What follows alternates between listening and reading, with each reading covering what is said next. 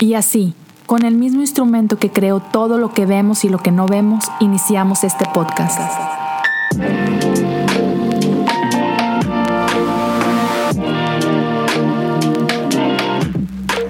Bienvenidos a Cosas Comunes. Hola a todos, gracias por acompañarme en el episodio 222 de Cosas Comunes. Ya, un episodio con muchos dos, así como este año y este, este mes. Ah, e, es un gusto estar de regreso con ustedes esta semana. Gracias a todos por su apoyo. Y antes de entrar de lleno al episodio, ya lo sabes, ah, si este episodio, si este podcast ha sido de bendición para ti, te animo a que puedas ayudarme a compartir esto en tus redes sociales. Compártelo con tus amigos. Ah, si estás escuchando en Apple Podcasts o en Spotify, suscríbete, dale follow. Ah, por ahí ya te deja ponerle algunas estrellas. Eso ayuda bastante. Si puedes dejarle un review en Apple Podcasts, sería buenísimo. Si estás ah, viendo eh, en YouTube, igual te invito a que te suscribas al canal, activa la campana, dale un pulgar arriba deja tus comentarios. Eso me, anima mucho leer tus comentarios y una vez más puedes ayudarme a compartirlo. Eso ayuda bastante. Y también, si tú quieres ayudarme un poco más y, tienes los medios, puedes hacerlo también económicamente a través de patreon.com diagonal cosas comunes. Puedes apoyar desde un dólar al mes y puedes hacerlo durante el tiempo que, que tú puedas y quieras hacerlo. Entonces, Gracias a todos los que ya lo hacen, son una bendición enorme ah, para mí, para mi familia. Y el día de hoy quiero compartir algo contigo que ha estado en mi corazón ah, por un tiempo. Tú, si sigues este podcast, me has escuchado hablar de, de mi pastor César Martínez, lo has visto quizás en algunos episodios anteriormente. Y, la verdad es que este tiempo que he estado sirviendo ah, bajo, bajo su tutela, su mentoría, ha, sido mucha bendición para mí. Y, hemos tenido conversaciones que me han enriquecido muchísimo. Y parte de las conversaciones que, que hemos tenido, ah, como que tienen mucho que ver con lo que pasa a mi alrededor, ¿no? Eh, cosas que, que, escucho en, mis círculos y cosas por el estilo. Y, de pronto hemos hablado mucho acerca de... Y puedo decir que me, que me ha ayudado a ver ah, también cómo de repente yo veía a Dios como, como, como mi teología estaba muy influenciada, intencional o no intencionalmente, ah, pero estaba muy influenciada por, por mí. y creo que un parteaguas fue este episodio en el que grabé acerca de, esta, de este famoso tweet ah, de Jesús Adrián Romero. Y, y, a partir de ahí, así como que, no sé, ahora que vi eso no lo puedo dejar de ver. No sé si te ha pasado, ¿no? Que no notas muchas cosas a tu alrededor y de repente quieres comprarte un, no sé, un, iba a decir un Tesla rojo, pero lo que sea. Hay cierto carro, cierta marca que quieres y de pronto lo ves por todos lados, ¿no? Eso pasa mucho. Entonces, me ha pasado bastante que de un tiempo para acá hay cosas que ya no puedo dejar de notar eh, alrededor de mí, hablando en, cuanto a teología, conversaciones, podcasts, prédicas, lo que tú me digas. Y entonces, ah, de un tiempo para acá, una de las cosas que ha estado mucho en mi corazón es esta idea acerca de, de, Jesús, de quién es Jesús. Y, hay un término ah, que es cristología, ¿no? Y es, es esto, ¿quién es Jesús? Y hay, hay un libro que me gustó mucho, lo leí hace, hace poco, bueno, hace como un año, ah, que es El Cristo Universal, Richard Rohr. Y está muy chido.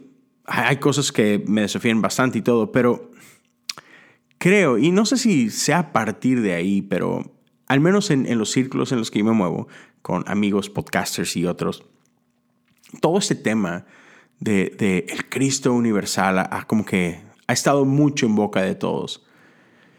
Y creo que se ha ido por un lado que no estoy seguro que sea la intención de, Richard Rohr, honestamente.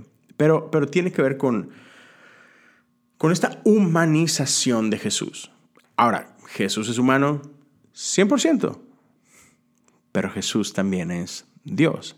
Y a veces creo que lo, lo, hemos humanizado demasiado. Y no solo eso, sino que eso nos ha llevado a cuestionar su divinidad, o al menos eso es lo que he estado escuchando muchísimo, a, tal grado que llego a escuchar expresiones como, ya, Jesús no es el Cristo, Jesús es un Cristo.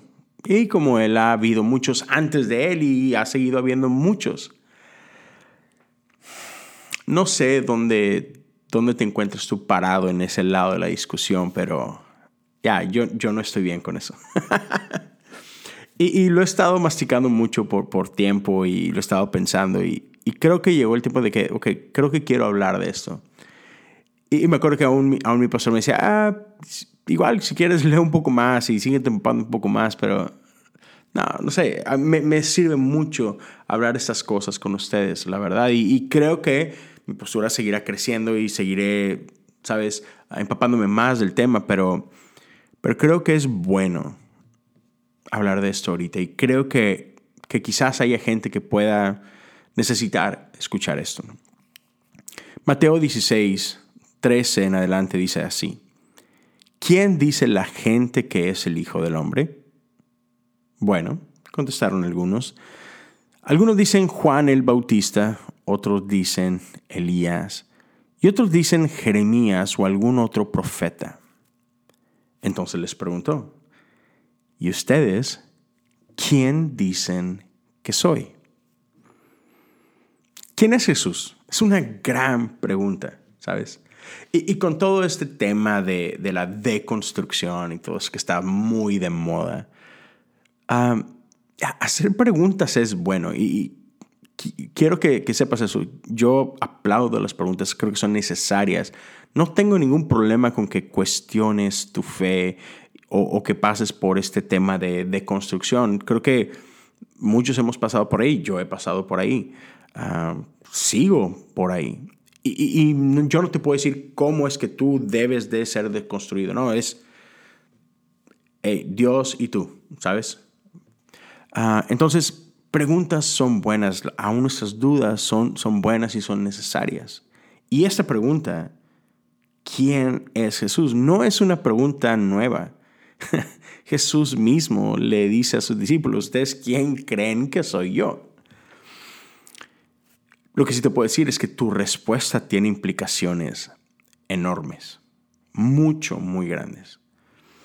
Y, me parece muy interesante que a Jesús no le interesa lo que otros puedan pensar acerca de sus enseñanzas. No le importa qué es lo que otros piensan de los milagros o no, ah, de la polémica que pueda haber por, por las cosas que dice o no. No, no, no, es quién dicen que soy. Eso es lo que le interesa a Jesús. Entonces, retomando esto, ¿quién es Jesús? Y para mí, yo, yo no puedo divorciar a, Jesús del Cristo. Y sí, sí, Cristo no es el apellido de Jesús, eso está claro. Pero de pronto, e, e, en esto que te digo, que, las conversaciones que he escuchado, sí noto que mucha gente incluso minimiza este título, el Cristo, porque se van a, su significado literal. El Cristo significa el ungido. Cristo viene, viene de, de, este griego ah, y, a su vez viene, de, bueno, primero latín, latín, del griego, el griego, del hebreo, que en hebreo es el Mesías y otra vez es, es eso, es, es el ungido. Y, en muchos casos el ungido era quien iba a ser el rey. David fue ungido, David es un Cristo, si queremos verlo de, esa forma, ¿no? Entonces, como que a veces así, ah, sí, no, Jesús es, es, ungido, ha, habido muchos ungidos, pero no sé, hay algo en mí que me hace decirse como que, come on, no, no nos hagamos tontos. Cuando, cuando Jesús y Cristo están juntos, no estamos hablando de simplemente un ungido cualquiera, como cuando David fue ungido, ¿no? No es simplemente decir, ah, es alguien especial. No, no, no, no. Es mucho más que eso. Cuando decimos que Jesús es el Cristo, tiene implicaciones grandes. Estamos hablando de, otra vez, de el ungido, no un ungido. Estamos hablando de el rey, no un rey. Estamos hablando de, uno que no viene a reinar una nación, sino aquel que es el rey de reyes. Entonces hablar de Jesús es hablar del verbo encarnado, del unigénito de Dios. Estamos hablando de la segunda persona de la Trinidad. Y esto significa, como, como puedes saber, que, que sí, Jesús es, es hombre. Pero no podemos olvidar ni hacer de lado que también es Dios. Jesús es la manifestación de ambos. Es 100% hombre, 100% Dios, no 50-50. No, Jesús de pronto se puso una careta y, jugó el papel de, de divino. No, Jesús es este Dios con nosotros. Entonces, retomando el pasaje con el que comenzamos ahorita, con Mateo, cuando, cuando los discípulos le dan el reporte, ¿quién dicen que soy? bueno, pues sí, Elías, este, Jeremías o Juan el Bautista, lo que sea. Jesús les pregunta a ellos directamente, ¿y ustedes quién dicen que soy? A lo que Simón Pedro contestó, tú eres el Mesías, el Hijo del Dios viviente. Y Jesús respondió, Bendito eres, Simón, hijo de Juan, porque mi Padre que está en el cielo te lo ha revelado. No lo aprendiste de ningún ser humano. Entonces, te das cuenta que Jesús no corrige a Pedro. Jesús no le dice, ah, Pedro, no, no digas esas cosas, bro, me, sonrojas. O sea, está bien. Soy, soy un hijo de Dios, no soy el hijo de Dios. O sea, come on, o sea, no soy el Mesías, soy, sabes, soy un Mesías, pero hasta ahí, tranquilo. ¿Cómo entendemos a Jesús importa? Y alguien que me encanta escuchar en este tema es el obispo Robert Barron. Es un, es un tipo sumamente preparado, sumamente elocuente. Me fascina cómo, cómo puede explicar todo eso que yo estoy tratando de explicar y, lo, y te lo puedo explicar en cinco minutos con una profundidad increíble. pero, pero él habla de esto. Dice que hay, hay un par de maneras como podemos ver a Jesús. Y una es hablar de Jesús ontológicamente y por otro lado podemos hablar de Jesús más psicológicamente ah, o, más simbólicamente. Y, muchos se, han ido por esto segundo, por, el Jesús, ah, ¿sabes? Simbólico, etéreo, más eh, estas ideas de lo que representa Jesús, pero, pero no le prestamos atención o no consideramos suficiente al Jesús ontológico, a, quién es Jesús. Ontológico es, es el ser mismo de, de Él. Y Juan lo describe así, Juan 1, así comienza este hermoso poema de Juan. En el principio la palabra ya existía, la palabra estaba con Dios y la palabra era Dios. Es este verbo que creó todo lo que existe, ¿no? Filipenses 2.6 dice, aunque era Dios, no consideró que el ser igual a Dios fuera algo a lo cual aferrarse estos dos pasajes, y hay muchísimos más, pero estos dos pasajes nos revelan la identidad ontológica de Jesús. Y basado en esto y en los demás pasajes, es que podemos citar a los padres de la iglesia cuando, cuando hablan de Jesús. Ah, si nos remontamos a, la historia de la iglesia y podemos irnos a, a estos concilios donde, donde la iglesia comenzaba a, crear esta teología y decir, ok, ok, vamos a poner estas ideas en orden. ¿Quién es Jesús? Y te invito a que leas los diferentes credos, el credo apostólico, el credo de Nicea y, todos estos otros. Hablan de quién es Él. No, no, no, no se ponen a hablar de sus enseñanzas, de sus milagros, de las señales que lo seguían, sino quién es Jesús. Y permíteme leerte una porción del credo de Nicea. Creo en un solo Dios, todopoderoso, creador del cielo y de la tierra, y de todas las cosas visibles e invisibles, y en un solo Señor Jesucristo, Hijo unigénito de Dios, engendrado del Padre antes de todos los siglos, Dios de Dios, luz de luz, verdadero Dios de Dios verdadero, engendrado, no hecho, consubstancial con el Padre, por el cual todas las cosas fueron hechas. Te invito, lee los credos, lee las obras de los padres de la fe. Y hablan de esto, de quién es Jesús. Y eso es importante. ¿Qué pensamos de Jesús? ¿Qué creemos de Jesús? ¿Quién decimos que es Jesús? Importa.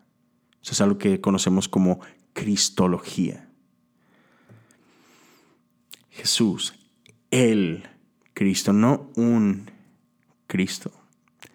¿Y cuando empezamos a ver por ahí un cambio en la narrativa? Los cambios comenzaron por ahí del siglo XVIII y una de las figuras más importantes en este cambio fue un hombre llamado Frederick Schleiermacher. ¿okay?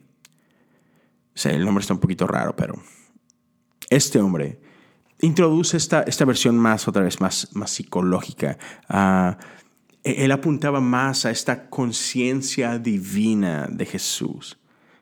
Y, escúchalo, de sus propias palabras, te voy a leer un pequeño extracto de, de una de sus obras más importantes. Él dice, el Redentor, entonces, es como todos los hombres en virtud de la identidad de la naturaleza humana, pero se distingue de todos ellos por la potencia constante de su conciencia de Dios, que era una verdadera existencia de Dios en él. Hmm.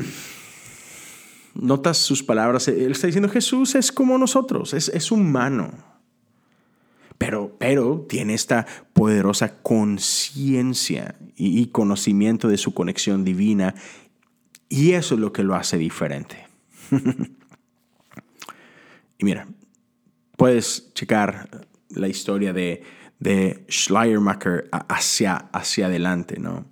Y puedes ver esto, puedes ver los trazos de esta idea. Y, por eso es que ideas son tan importantes. Pero, pero esto es lo que hace. Solamente te describen a un Jesús humano, pero, iluminado, por decirlo así, ¿no? Este Jesús que ha alcanzado el nirvana, ¿no? Que ha alcanzado este estado al que, al que todos tenemos acceso. Porque tú puedes ser y estás llamado a ser como, como Cristo.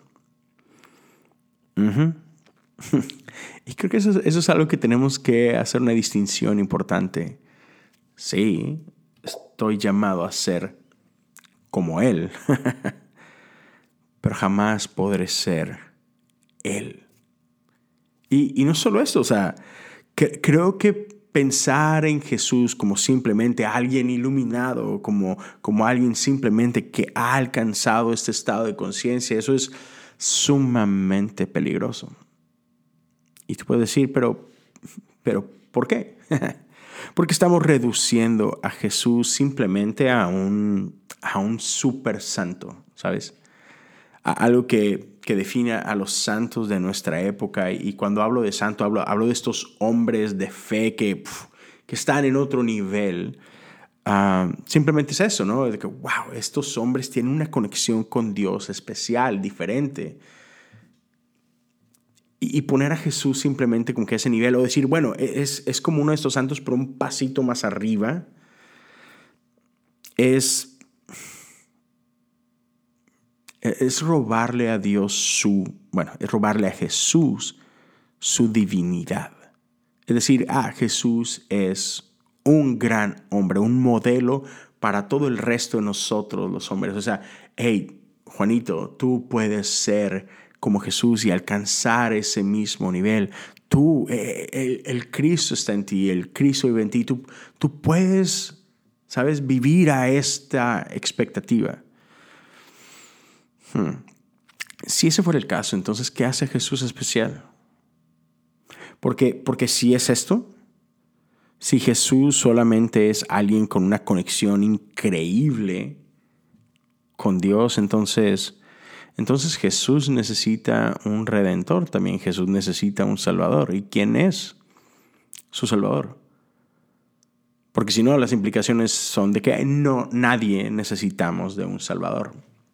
¿Estás seguro que quieres ir ahí? Ya. Pero entonces, si, si, Jesús es solo esto, si solamente es, es, una persona que alcanzó una conexión divina impresionante, ¿qué lo hace diferente a, a Buda? ¿Qué lo hace diferente a, a, un místico hindú? ¿O qué lo hace diferente a un sabio sufi? ¿Sabes? ¿Qué lo hace diferente de San Francisco de Asís o María Teresa de Calcuta? ¿Qué, qué, qué hace Jesús diferente a ellos? ¿Por qué entonces es que evangelizamos en el nombre de Jesús? ¿Por qué hacemos iglesia en el nombre de Jesús? ¿Qué es lo especial de este nombre? Y este es parte del gran problema con, el modelo que, que sugiere Schleiermacher. Porque cuando decimos que lo que importa es el estado de conciencia que puedo adquirir, estamos poniendo el énfasis en nosotros. Ya, se trata de mí. Se trata de, de mi capacidad de despojarme de todo lo que está, de todo lo que estorba. Se trata de, de mi capacidad de buscar lo divino. ¿Quién es el énfasis? El énfasis soy yo. Pero de eso no se trata. Gracia irrumpió en nuestra realidad. Se trata de lo que, de lo que Dios hizo por nosotros, en nosotros y para nosotros. Se trata de lo que Dios vino a hacer a través de Jesucristo, porque Él vino a hacer algo que nosotros no podíamos hacer por nosotros mismos. Ya, Jesús no es simplemente un hombre que alcanzó una conciencia divina. Jesús es el verbo encarnado. Jesús es Dios con nosotros. Eso es mucho, muy diferente. Mateo 10, 37 al 40 dice esto. Si amas a tu padre o a tu madre más que a mí, no eres digno de ser mío. Si amas a tu hijo o a tu hija más que a mí, no eres digno de ser mío. Si te niegas a tomar tu cruz y a seguirme, no eres digno de ser mío. Si te aferras a tu vida, la perderás. Pero si entregas tu vida por mí, la salvarás. El que lo recibe a ustedes me recibe a mí. Y el que me recibe a mí recibe al Padre, quien me envió. Te pido que contemples las palabras de Jesús. E, él no está diciendo, si amas más mis ideas, si, amas más el, camino que te estoy enseñando, si amas más esta, esta forma de vivir. No. No, no, no. Jesús no nos está pidiendo amar más estas cosas que a nuestro padre o a nuestra madre o a nuestros hijos o no. Jesús dice, si me amas a, a mí, Jesús está haciéndonos una invitación a amarlo más a Él que a todas estas cosas. ¿Y qué es lo que tienen en común estas cosas? Padre, madre, hijo, hija. Son las cosas de valor que tenemos. Son las cosas de más alto valor que tenemos. Y Jesús está diciendo, yo valgo más que todos ellos. ¿Y quién puede hacer este tipo de declaraciones si no es aquel que es el que vale más que todo, Dios mismo. Fuera de Dios esa declaración no tiene sentido. Pero sabes que Jesús no es una idea abstracta. Jesús no es ni siquiera un gran ejemplo a seguir. Jesús no es este ser iluminado y te está diciendo, hey, ven y, puedes ser como yo, puedes, puedes alcanzar esto. No, no, no. No, se trata de que Jesús alcanzó el, el nirvana. Te pediría, no, no abaratemos a Jesús de esta forma. te, lo mencionaba hace, hace un momento. Si eso es todo, ¿qué lo hace diferente de, de Buda o, los sufis o, o, los santos que admiramos en la historia de la iglesia? Hmm. ¿Acaso estamos diciendo que Jesús, Jesús es alguien que igual que tú y que yo necesita salvación? No creo. Y mira, hace, hace poquito en, en mis stories lancé esta pregunta, justo, justo el título de, de este episodio. Por ahí puse Jesús es y un espacio en blanco y invité a la gente, llena el espacio en blanco. ¿Qué es Jesús para ti? Y un, un montón de muy buenas respuestas. Ah, gente expresando, hey, Jesús es y te lo puedes imaginar desde Jesús es mi amigo, Jesús es suficiente, ah, Jesús es mi todo, ah, Jesús es un gran ejemplo, Jesús fue un gran maestro, Jesús fue un gran revolucionario y, muchas otras respuestas. Pero lo que me pareció muy interesante es que en estas 24 horas que, que dura la historia, nadie, absolutamente nadie, contestó, Jesús es Señor o Jesús es Rey. Nadie. Y si soy bien honesto contigo, estoy 110% seguro que quizás hace un mes yo mismo no hubiera contestado Jesús es Rey o Jesús es Señor. Hubiera contestado cualquier otra cosa. Y, no es que Jesús no sea ninguna de estas cosas. Jesús es. Jesús es mi amigo. Ah, Jesús es lo, que tenga. Jesús es mi todo. Sí, sí, sí. Sí lo es. Jesús es Dios.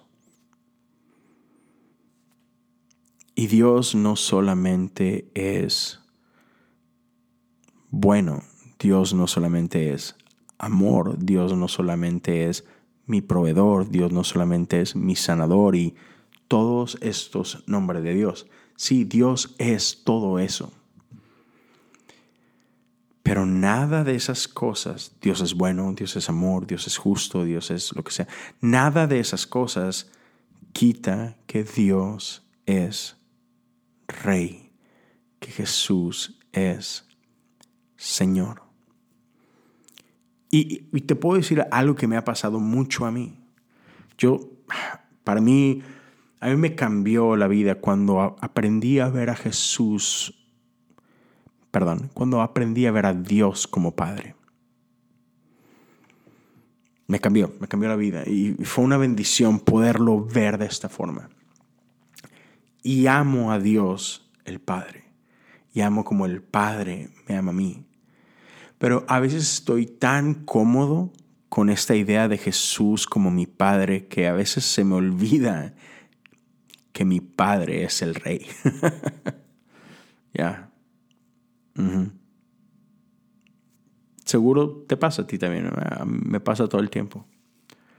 Pero que Jesús es Señor, Dios es Rey, que Jesús es Dios tiene implicaciones bastante importantes. Ya, su señorío importa. Entonces, ¿qué, significa que Jesús es Señor? Ah, por un lado significa que Él es Señor y yo no, yo no lo soy. Por tanto, su voluntad importa. ¿Qué oramos cuando oramos el Padre nuestro? Hágase tu voluntad. Ya. Hágase tu voluntad. No la mía, hágase tu voluntad. Y no sé. No sé, creo que, creo que es, ya es difícil. Es difícil ver a Jesús como Señor porque eso me, lleva a hacer algo. Y es bien común, no sé, escucha prédicas, este, lee libros, es bien normal escuchar estas frases. Incluso escucha tus propias oraciones. Yo he tratado de ser muy consciente con mis oraciones. ¿Cuántas de nuestras oraciones tienen que ver con Dios, bendice lo que estoy haciendo, bendice mis proyectos, bendice mis sueños, ayúdame a alcanzar estos sueños que tengo para ti. Claro, y aventamos ese ahí, ¿no? Estos, sueños que son para ti, ¿no? Ya. Pero ¿cuántos de nosotros estamos dispuestos a morir a estos sueños? ¿Cuántos de nosotros estamos dispuestos a morir a nuestra voluntad por seguir la suya? ¿Cuántos estamos dispuestos a seguir su voluntad? Punto. Lo que eso signifique. Y sabemos lo que eso significa, ¿no? ¿Cuántos estamos nosotros dispuestos a abandonar nuestros reinos para que su reino se establezca en la tierra? Entonces, otra vez hay mucha gente que solamente quiere resaltar la humanidad de Jesús y en el proceso olvidamos su divinidad. Pero al, olvidarnos de su divinidad estamos olvidándonos o haciendo menos su señorío. Entonces, ¿qué, hacemos? Pues ponemos en duda al Jesús histórico. Incluso conozco gente que se atreven a dudar de la divinidad misma de Jesús. ¿Por qué? Porque lo hemos elevado simplemente a a esta figura. Y es, sí, aun si, si Jesús no fuera Dios, sus enseñanzas son increíblemente poderosas y sus enseñanzas pueden seguir cambiando el mundo, pero, pero no importa si, si Jesús no existió. Así como que, wow, ok, no sé, me cuesta. Me, cuesta, debo reconocer, me, cuesta simplemente contemplar esa idea. Y, hay quienes se atreven a poner en, duda esto. Y, he escuchado frases que, entiendo. Este, este libro no es Dios y ya estoy de acuerdo, sí, este, este libro no es Dios y, y cuando hablamos de que, you know, es que la palabra de Dios, no, no, no, la palabra de Dios es Jesús. Y decimos que ah, sí, Jesús es el verbo, Jesús es la palabra. pero, ¿sabes? Estas expresiones las hacemos normalmente para, para quitarle autoridad a esto. ¿Y por qué tenemos la necesidad de, quitar la autoridad a esto.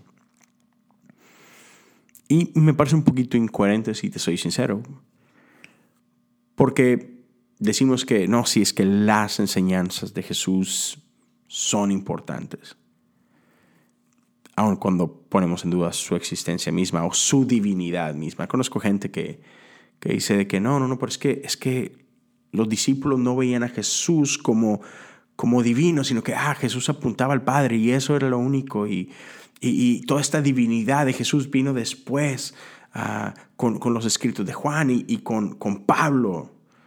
Y, es que es la escuela paulina la que... Sí, es que eh, el Jesús niceano, ¿sabes? Este Jesús de los concilios que... No, eso son cambios y lo, quisieron divinizar, pero Jesús nunca pretendió ser Dios. que,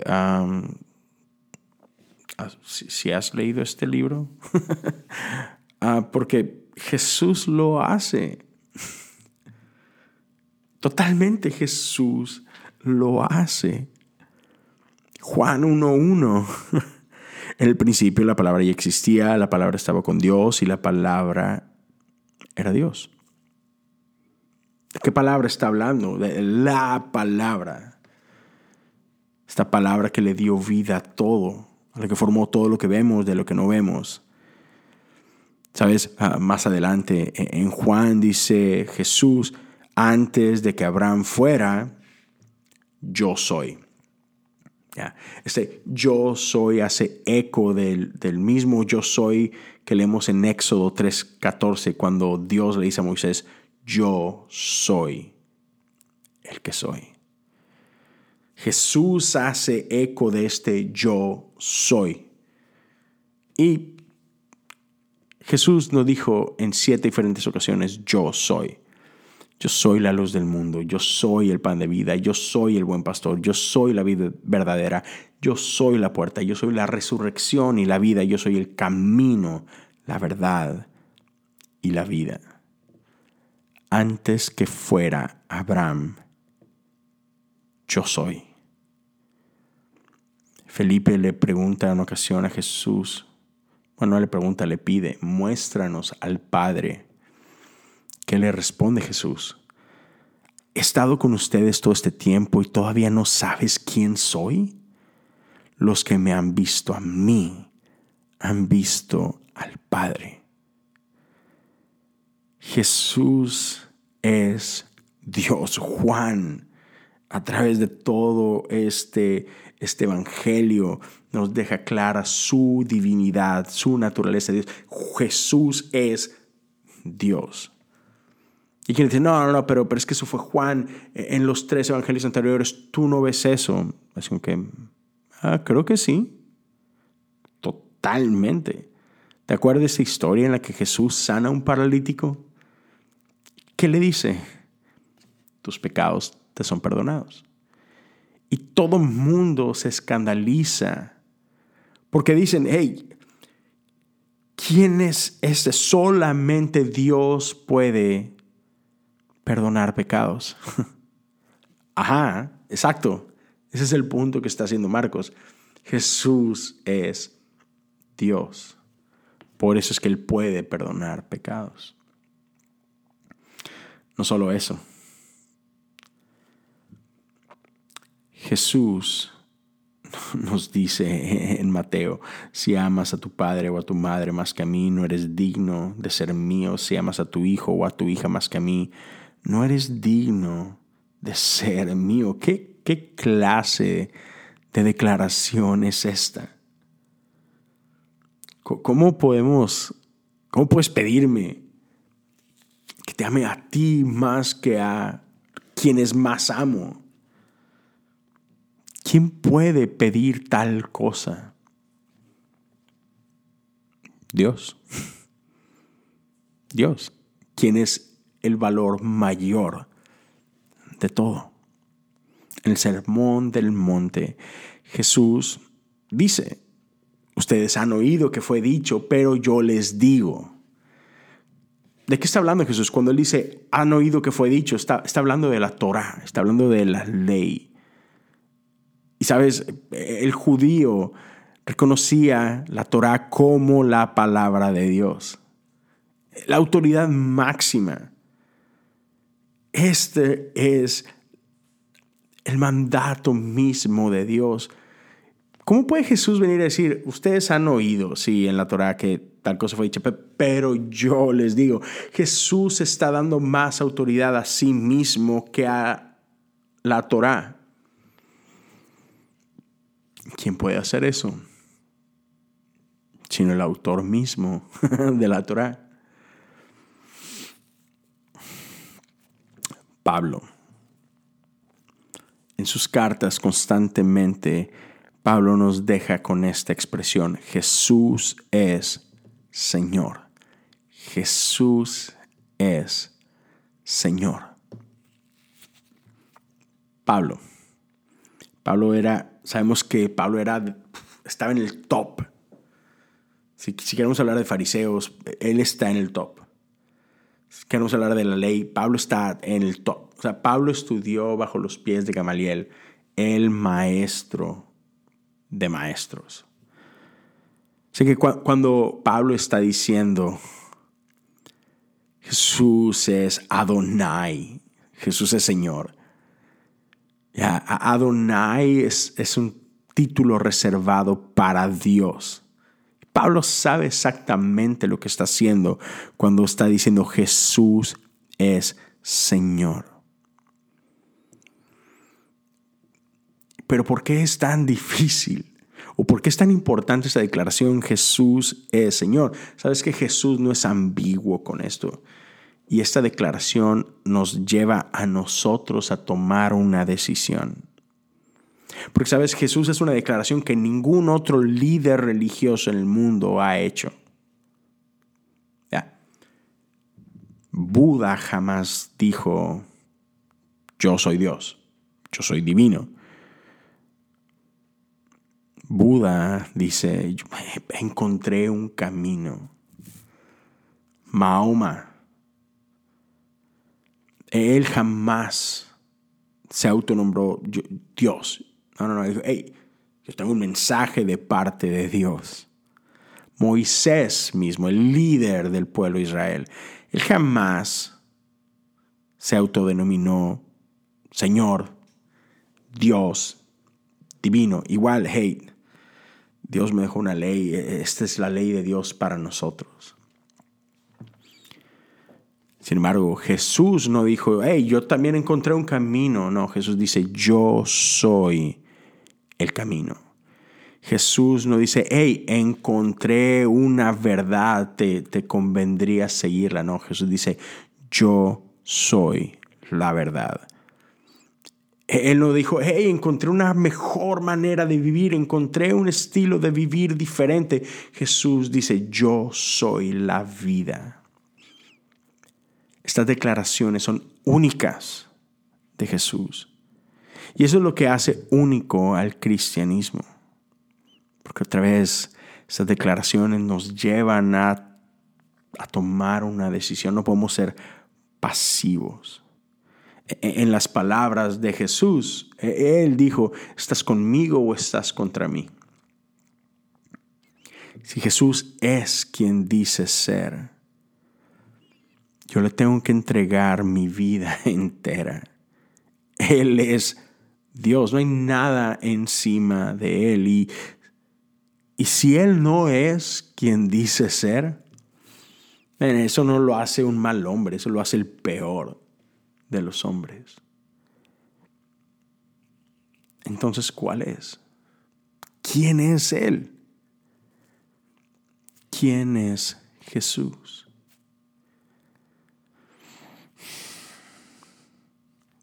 ¿Quién es Jesús para ti? Podemos decir que Él es Señor. Y sabes, sí, sí, sí. Estamos, estamos llamados a ser como Jesús, pero no somos Jesús. Somos llamados cristianos porque nació como una burla, pero somos pequeños Cristos, ¿sí? Es porque, porque somos imitadores de Él, pero, pero no somos Él, ¿sabes? Hay una gran diferencia.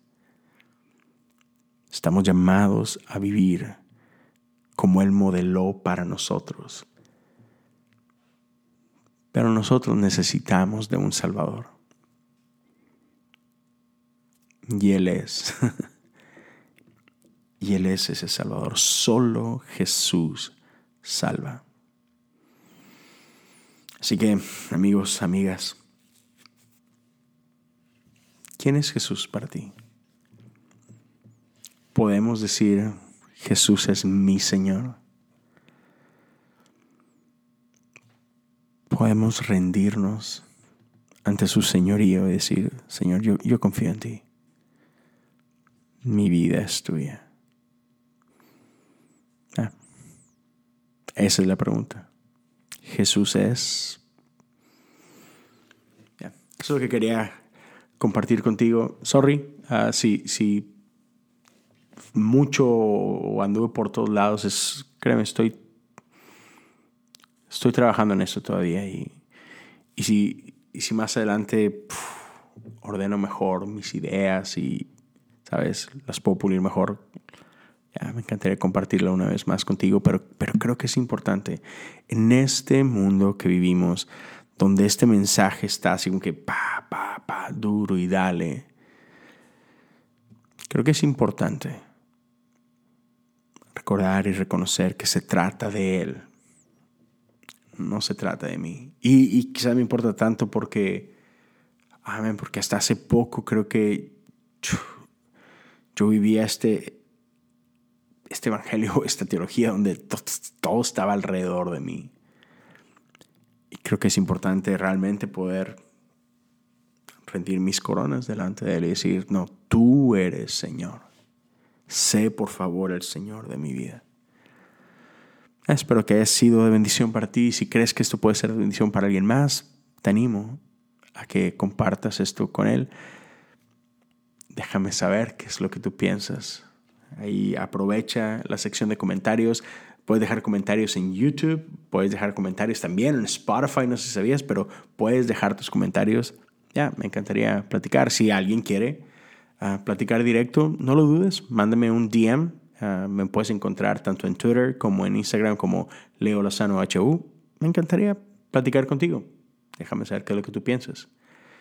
Listo, gracias por acompañarme hasta acá. Espero que tengas una increíble semana. Ah, y nos vemos y nos escuchamos la próxima semana. Dios te bendiga.